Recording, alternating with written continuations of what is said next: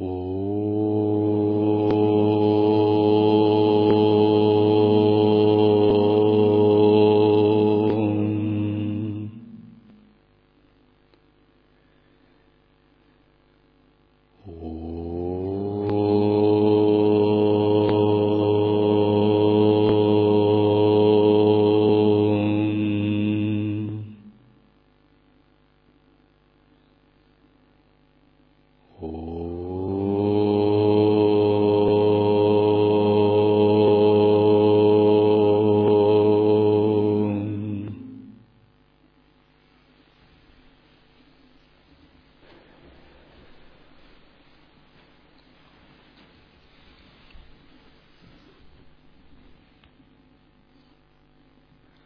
Дата Даршанам или неисчерпаемая история Дататрея. Продолжение истории про Картавири Арджуну. Йоги, которые достигли такого состояния, без усилия овладевают сверхъестественными силами, такими как анима и так далее. В этом вся суть. Однако, если ищущий неправильно употребляет сверхъестественные силы, он выпадает из йоги, Вспомним теперь, с чего мы начали. Разве не с исследования высшего после того, как установили, что и этот мир, и другой иллюзорны и непостоянны? По мере практики у вас будут открываться сверхъестественные силы, и это нормально. Они будут открываться в соответствии с вашей кармой. Это не означает, что они у вас откроются именно в таком порядке и как описано в учебниках. Они будут открываться так, к чему у вас есть предрасположенность, то первыми будет открываться. Опыты ясновидения, выделение тонкого тела, управление сновидениями, воспоминания прошлых жизней это как обязательный набор, если вы хорошо практикуете медитацию кундалини-йогу. Через это каждый обязательно проходит. Это такие минимальные, начальные ситхи. Дальнейшие будут индивидуальные. Примерно начиная с пятой ступени, как монахи, так, я думаю, и миряне, добравшиеся до этой ступени, будут практиковать по программе Лая Ситхи. Однако ситхи – это не то, с чего мы начинаем, поскольку сами по себе они не являются некой ценностью. Они развиваются, когда мы на них обращаем внимание. Когда мы на них не обращаем внимания, они не развиваются. И я хорошо знаю, что Мои способности проявляются, когда я очень в них заинтересован. Если я на что-то направляю сознание, у меня это быстро проявляется. Но если я в этом не заинтересован, я это оставляю без внимания. Таким же образом, если у вас есть намерение и желание, соответствующая ситха будет проявляться, но если у вас нет этого желания, она не будет проявляться, поскольку проявление тех или иных ситхи зависит от силы сознания, вложенной в нее. Поэтому первыми будут проявляться те ситхи, в которые вы будете вкладывать невольно свое сознание, в силу своих предрасположенностей. Так, например, были стирщики Делья тысячи лет назад. Получив передачу от гуру, они 12 лет практиковали. Через 12 лет их белье само стиралось, вернее, их одежды никогда не пачкались. Был гончар, который, получив передачу от гуру, практиковал тантрийские методы. Его горшки, когда он обрел ситхи, лепились сами собой. Эта история описана в истории 84 махасидхов.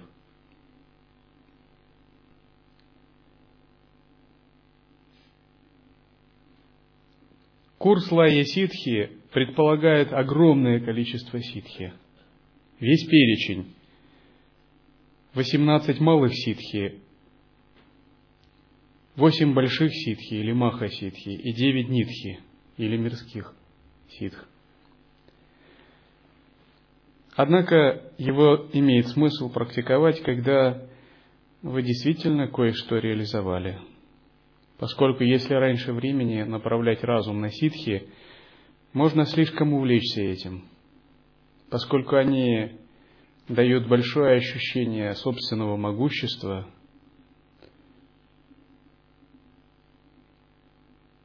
меняют судьбу, но ситхи освобождения, вернее просветления не дают –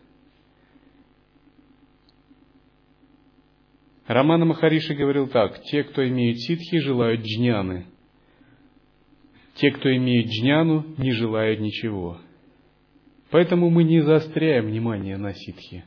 Для нас это не показатель духовного прогресса, скажем так, приятные цветы на обочине просветления, которые иногда сорвать полезно. Затем если ищущий не осознает, что эти восемь сверхъестественных сил тоже являются приходящими и являются таким образом опасностью, и продолжит их использовать, что может последовать, кроме падения? Следовательно, йог в связи с этим должен развивать бдительность. К тому же есть проблема ума. Пока она существует, бдительность необходима. Когда ум становится беспокойным и мечется из стороны в сторону, он должен быть взят под контроль. С другой стороны, ничто не сравнится с такой ситхи, как контроль ума. Все другие ситхи являются ее следствием. Обуздать мечущуюся бешеную обезьяну под названием ум является величайшим достижением ситхи. Тот, кто обретает эту ситхи, является самым благословенным человеком. С другой стороны, если он расслабляется и впадает в сон, его надо пробудить. Свободный от возбуждения и разложения состояния ума, в котором он пребывает, неизменно называется состоянием каша-япаква. Однажды один мастер дзена читал проповедь в своем зале для собраний в монастыре. И в группу монахов затесался один мирянин, который на самом деле был ситхом даосом и мог левитировать. И однажды, левитируя на большой высоте, на стенке монастыря он написал одну гадху, ну типа сутру – о достижении бессмертия и ситхи, чтобы потом похвастаться перед монахами. И когда этот учитель читал проповедь, он сказал, здесь сидит некий человек, который ворует мое учение, то есть воспринимает его без самаи. И тогда этот мирянин гордо поднялся и сказал, что благодаря моему учению я обрел левитацию и возможность жить тысячу лет – Мастер этот сказал, проживи ты хоть тысячу лет, все равно ты переродишься в мертвой пустоте. Этим он хотел сказать, что даже обретя такой уровень реализации ситхи, пока природа ума не осознана, подлинная пустота не распознана, эта ситха бесполезна.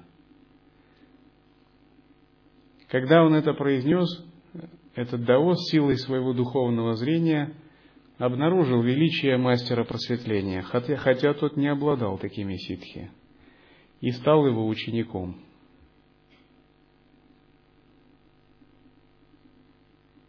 По сравнению с реализацией природы ума, даже реализация больших ситхи не является чем-то выдающимся. Иногда даже некоторые деревенские жители – владеющие магией или колдовством, могут иметь некоторые ситхи. Например, превращаться в животных силой магических заговоров. Но владеют ли они джняной, освобождающей от новых рождений, устраняющей желания? Вряд ли.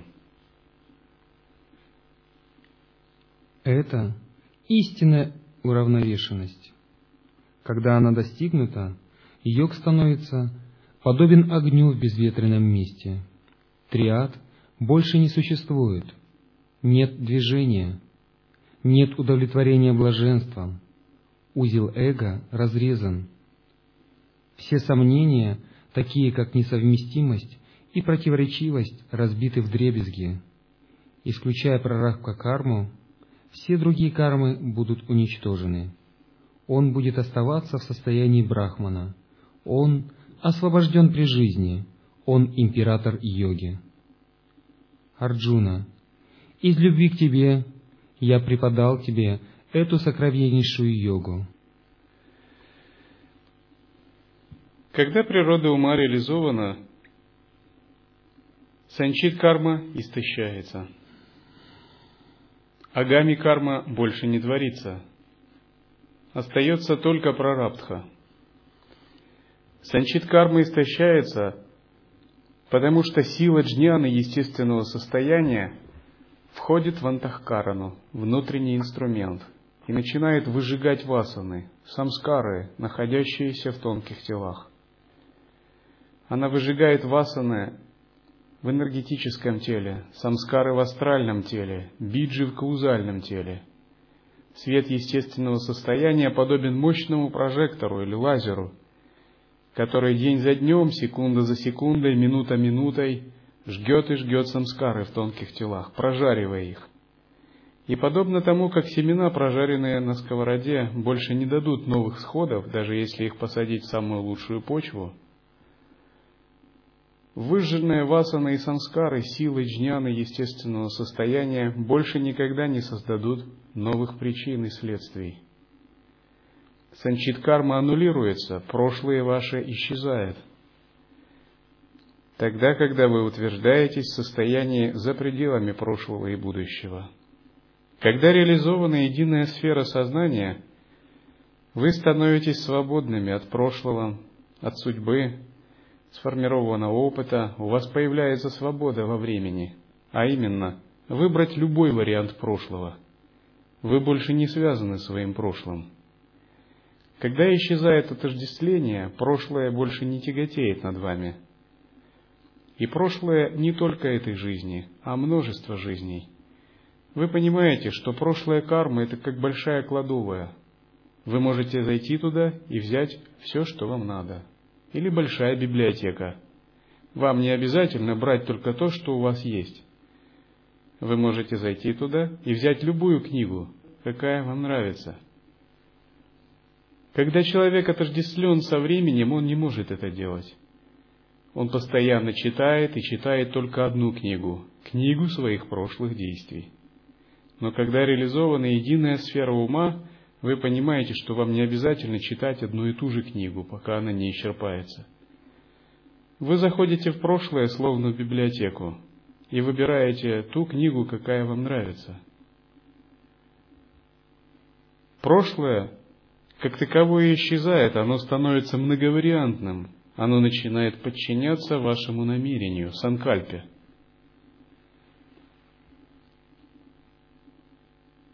Возможно, если вы не удовлетворены своим прошлым, вы можете сказать, что же поделать? Я такой родился, гены, воспитание, карма, куда же от этого деться? Я сейчас это продукт того, что я был раньше.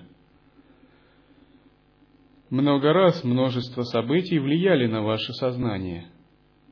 И в конце концов вы стали тем, кем вы есть благодаря прошлому.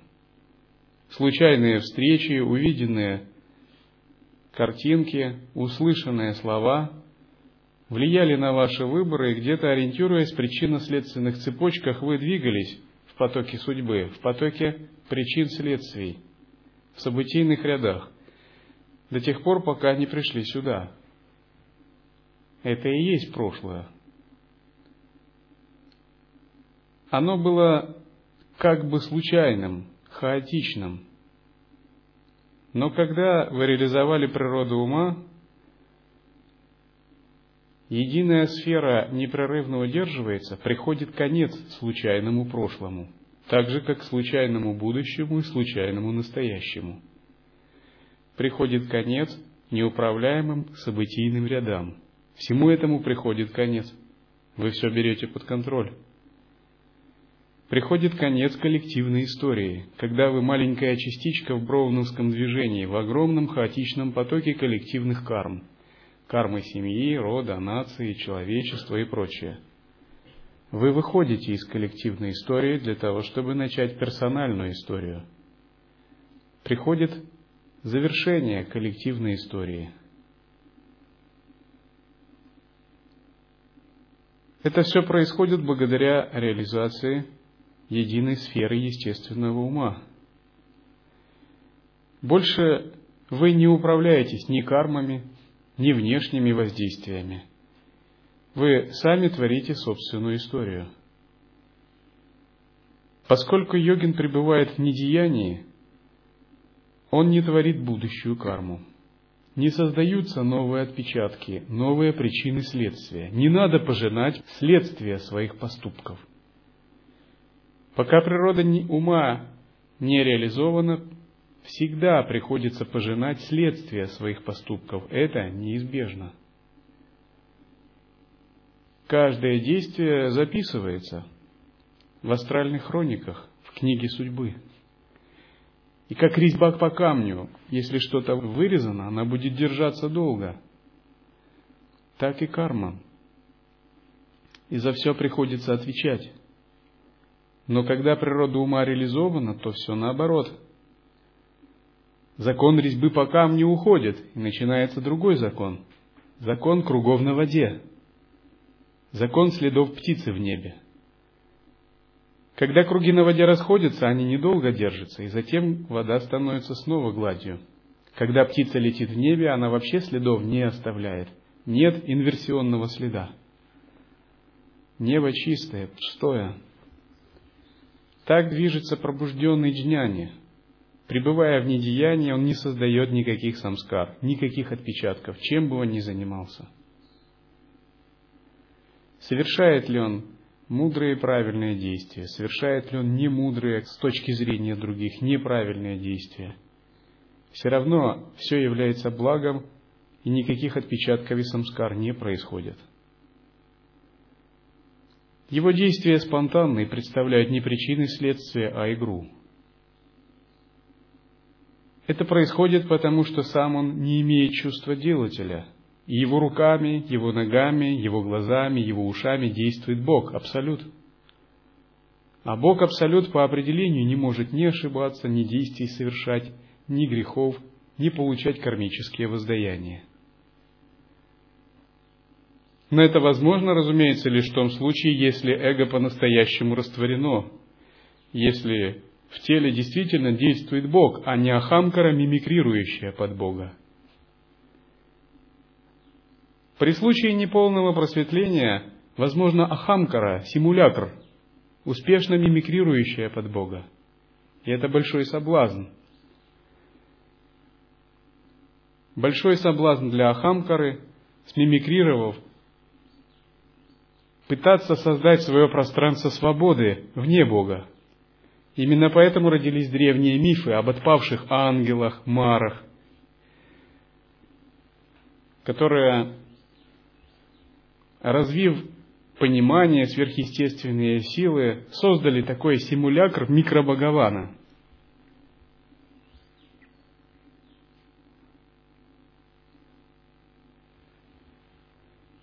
Примеры Например, демон Хирани Кашипу, Равана. Но истинный джняни – это не симулякр. Это не ахамкара, маскирующаяся под Бога. Это я, которая растворилась в Абсолюте. Это я, которая не мыслит себя без Абсолюта, которая видит свою цель смысл, жизнь, свою песню, свою судьбу только в Абсолюте, которая не поет своих песен, которая поет только песню Абсолюта, которая не играет свои игры, играет только в игры Бога, которая не ведет свою внутреннюю политику, только в политику Бога, которая не имеет своей воли, оно проводит только волю Бога. Которая просто его послушный инструмент. полый бамбук, который дует, когда абсолют дует. Этот послушный инструмент, разумеется, не некий, э, не имеющий разума или воли аппарат. Этот аппарат Антахкарана и Ахамкары может иметь и разум, и волю, чувства и все прочее. Но они абсолютно подчинены и служат Богу, и только Богу.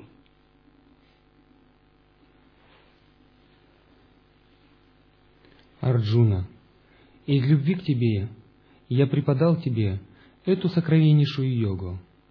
Она не должна быть передана недостойному. Нельзя практиковать, не имея наставления гуру, или только услышав о них от других, или просто изучая книги. До получения непосредственного опыта лучше получить косвенное знание от гуру. Вот почему я описываю его тебе с такими подробностями. Арджуна, я знаю, что твое сердце страстно стремится к непосредственному опыту. Когда я здесь, как могу я не исполнить твое желание? Посмотри на красивую пещеру напротив. Это подходящий приют для твоих занятий. Иди в ту пещеру и, сидя твердо и сохраняя позвоночник, голову и шею прямо, размышляй над истинным путем йоги, показанным мною. В короткое время ты таким образом достигнешь самадхи и высшего осознания. Сказав так, Господь положил свою правую руку, которая изливает нектар блаженства, на голову Картавири Арджуны. С возгласом Картавирия обнял стопы Господа и с его разрешения вошел в пещеру и начал выполнять упражнения, преподанные им. Когда Господь Датта благословил его соприкосновением головы и руки, никакой другой практики не требовалось. Как только Картавирия начал занятия, он стал неподвижным, как столб, и вскоре достиг самадхи. Так прошел один год и один месяц. Когда он стал осознавать свое тело снова, он медленно встал и, подойдя к Господу, простерся перед Ним.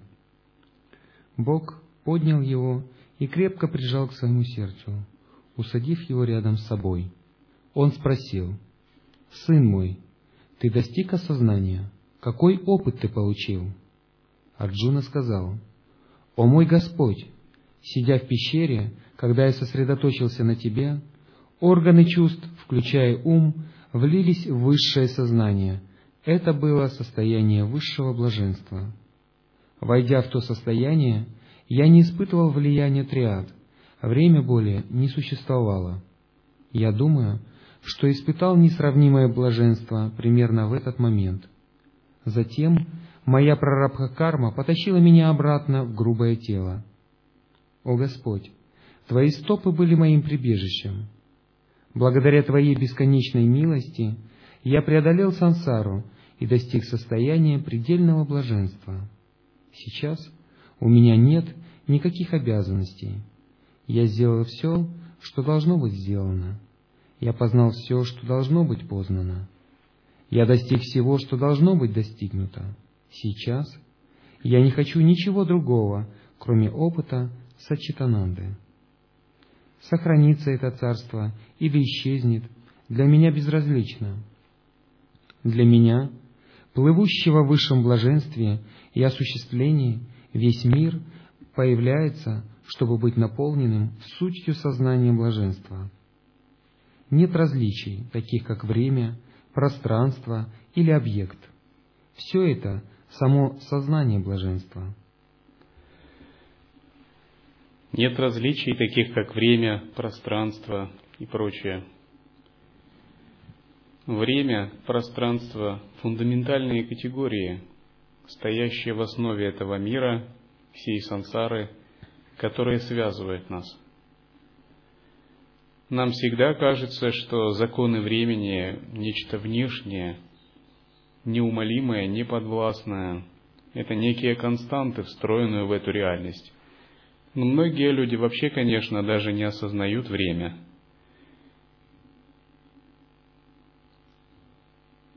И некоторые употребляют выражение «убивать время», не понимая, что это время их убивают. Пространство также является категорией, которая кажется независящей от нас, поскольку не мы его создавали. Расположение планет, вселенных – это за пределами нашего разума, это горизонт нашего познания, так же, как и время. Горизонты нашего познания очень ограничены. Однако, Дататрия говорит, что все это иллюзорно – Время и пространство – это такие же категории сознания, как наше мышление, эмоции, визуализация образов и прочее. Это производные факторы, которые при реализации единой сферы становятся понемногу, понемногу управляемы. Индра, однажды будучи преследуемыми асурами, растеряв все свое могущество, царство и всю мандалу, решил уменьшиться до размера атома, и внутри этого атома силой, силой намерения создал другое пространство.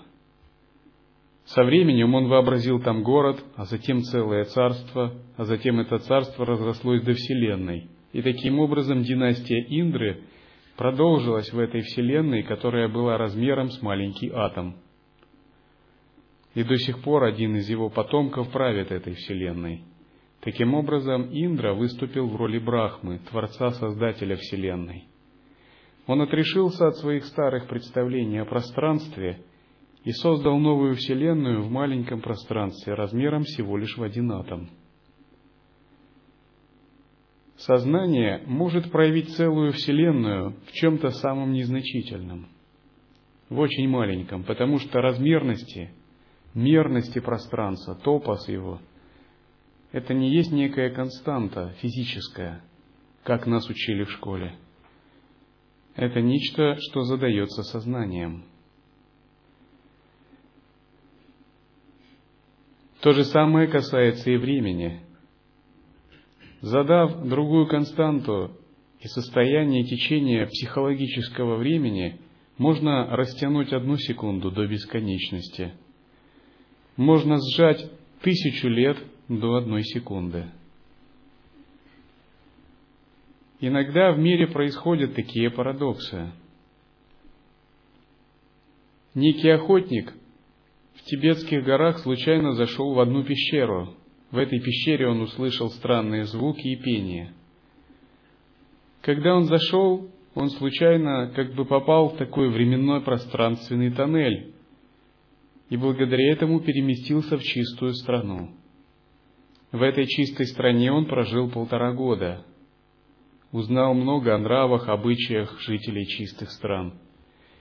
И когда он захотел уходить, они ему сказали, время в нашей стране течет иначе. Когда ты вернешься к себе на землю, ты будешь очень удивлен. Но этот охотник был очень любопытен и решил все-таки посмотреть, потому что у него была жена, семья, родственники. Когда он вернулся на землю, он увидел, что его оружие, которое он оставил в этой пещере, истлело. Спустившись вниз с гор в свое тибетское селение, он там никого не узнал, и его никто не узнал.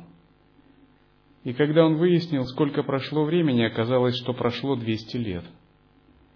И он начал расспрашивать, пытаясь найти предков своего рода, родственников, правнуков, и путем расспросов наконец-то выяснил, и ему рассказали, что когда-то был такой э, род, и в его роду был такой человек, который ушел в горы и не вернулся. И это его, это он был такой, это его так звали. И он встретился со своим прапраправнуком.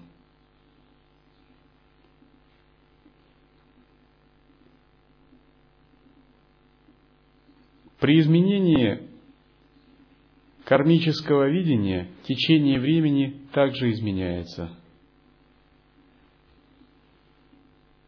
Боги владеют такими ситхами. Иногда, если йогин практиковал очень сильный тапос, и он сильно устал, божество может его благословить так, оно может сказать ему, хочешь отдохнуть? Чуть-чуть расслабиться. Я могу тебя отправить в рай. Ты можешь там наслаждаться 20 лет, 30 лет, 200 лет. А потом вернешься снова. В твоем мире пройдет только одна секунда – Божество создает иллюзию в сознании, меняет течение времени и отправляет его куда-нибудь на пляж.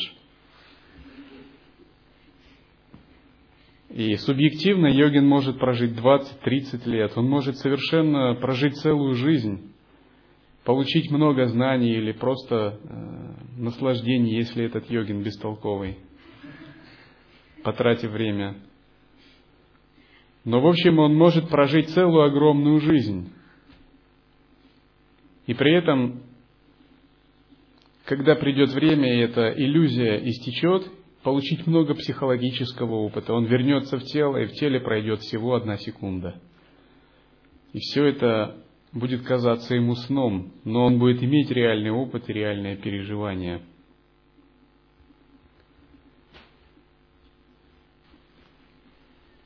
Все это само сознание блаженства – я не могу даже ощутить никакого различия между тобой и мной. Ты — изначальная высшая реальность. Ты — атман. Все сознание, микрокосм и макрокосм появляется в тебе единственном. Господь, Твоей милостью эту истину я сейчас знаю с абсолютной достоверностью. Гурудева — Твое сострадание безгранично. Ты благословил меня высшей наградой за поклонение Твоим стопам. Погрузившись, переполняющая его преданность и благодарность, Картавири Арджуна простерся у стоп Господа и замер. Господь с милостивой улыбкой поднял любимого ученика и усадил его около себя. Картавири медленно сказал, «У меня Сейчас нет другой обязанности, мой Господь, кроме как ожидать Твоих приказов. Ты хочешь, чтобы я остался здесь или пошел снова в пещеру? Направь меня, я ожидаю Твоих распоряжений. Прекрасная улыбка Господа была подобна сиянию солнца, когда Он сказал, «Сын мой, прежде всего соверши омовение и ежедневные обязанности» Затем немного поешь и отдохни. Приходи ко мне через шесть месяцев. Спустя шесть месяцев Картавирия вернулся к Господу Дататреи. Господь выполнил дневные омовения и на следующий день, перед тем, как войти в Самадхи, велел ему прийти через год. Арджуна твердо придерживался этих указаний и вернулся спустя год. Радостный Господь усадил его рядом с собой и сказал, «О, сын мой, Картавирья, из всех учеников ты наиболее дорог мне. Я дал тебе все, что ты попросил. Осталось только одно. Ты спрашивала меня о моем поведении. Я сейчас отвечу тебе. Сейчас ты узнаешь, что должно быть известно. Больше ничего не останется. Поэтому ни ты, ни я не должны изменять свое поведение. Для йога-ситха нет страха кармы, он вышел от страха. Ни грешные, ни добродетельные дела не касаются его, он поглощен только атманом. Ничто больше не существует для него. Следовательно, нет вопроса о дхарме и адхарме. Это высшая истина. Несмотря на это, я соблюдаю дхарму, состоящую из древних варн и ашрамов, и другие религиозные практики и обязанности. Йоги-ситхи не живут в кармическом видении людей. Джняна-ситхи не живут в тоннеле реальности мира людей. Они не живут в обычном прошлом, будущем и настоящем. Они живут в единой сфере, которая может свободно распространяться по разным вариантам реальности. Они могут входить в разные временные состояния, в разные течения времени. влиять на время, потому что время для них – это не некая константа, и они знают секреты его. Они не живут в неком одном трехмерном пространстве, подобно людям. И пространство для них – нечто, что можно сворачивать, как кожу. Они живут в мультиреальности, в многоярусной, вариативной вселенной, вероятностной вселенной – эти вероятности можно двигать силой сознания и санкальпы. Они не живут в причинно-следственных связях и отношениях, подобно людям. Они живут в управляемой сознанием реальности. Они не живут в отчужденном грубом мире объектов. Они живут в поле собственных смыслов и своего сознания, в мандале чистого видения, во Вселенной, единой с разумом. Разумеется, у каждого на своем уровне, поскольку у каждого свой уровень реализации и склонности. Они живут коллективной истории, а живут в персональной истории в персональном тоннеле реальности. Это ваше будущее, будущее каждого из вас, к которому вы также идете. И придете, когда ваш ум будет полностью покорен – Именно поэтому нельзя отождествлять ситхов с обычными людьми. Они вышли как из закона кармы, так и закона причинности, времени, коллективной истории и находятся в состоянии игры. Игра означает многоярусная, вариативная мультиреальность, единое сознанием и управляемое сознанием –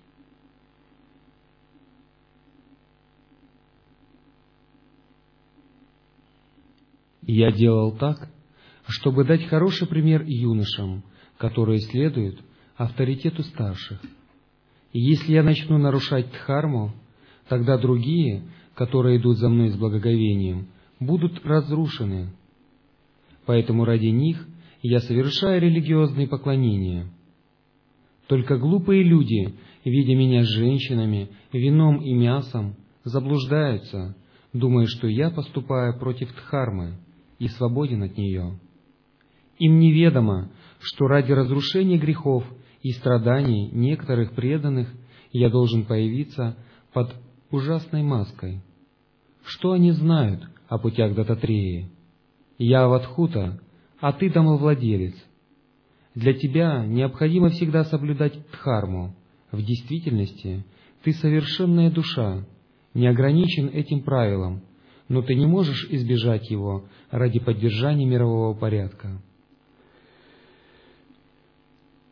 А Вадхуту трудно оценивать обычной логикой. За его действиями есть смысл, но этот смысл не лежит на поверхности, он недоступен простым людям.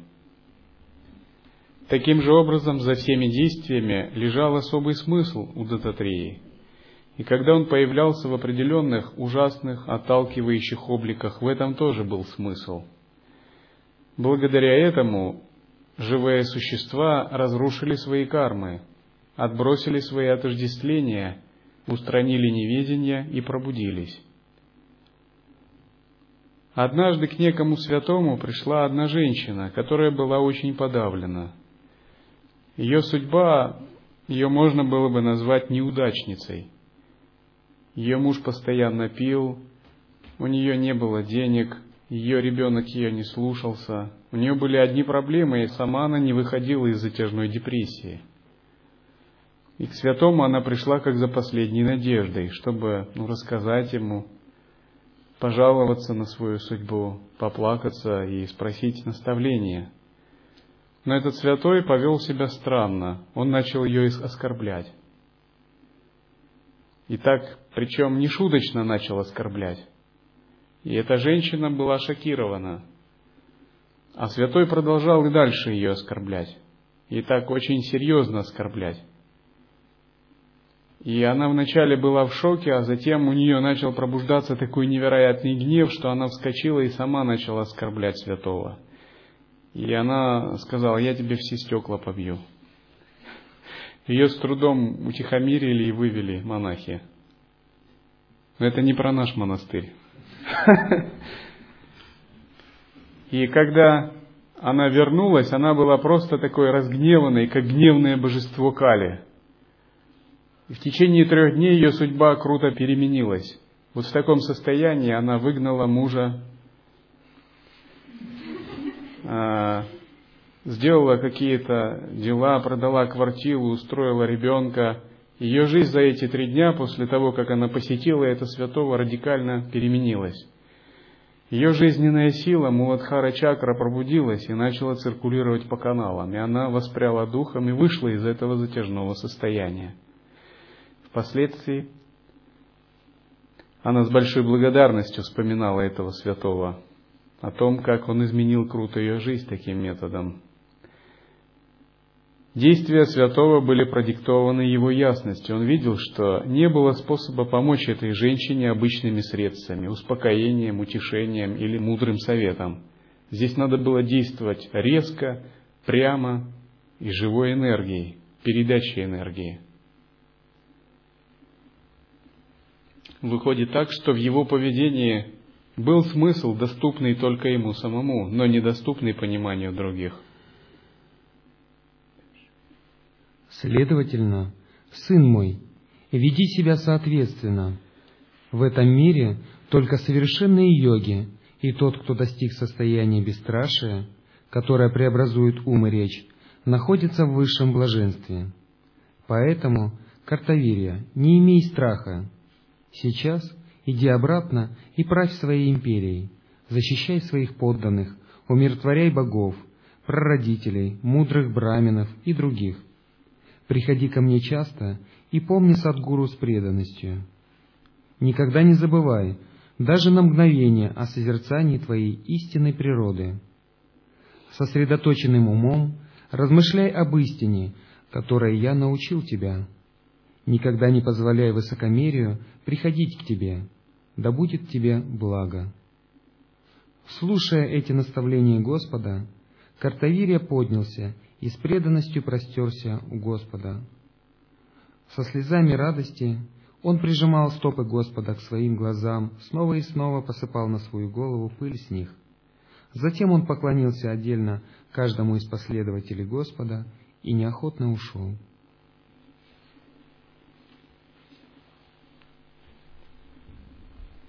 Oh.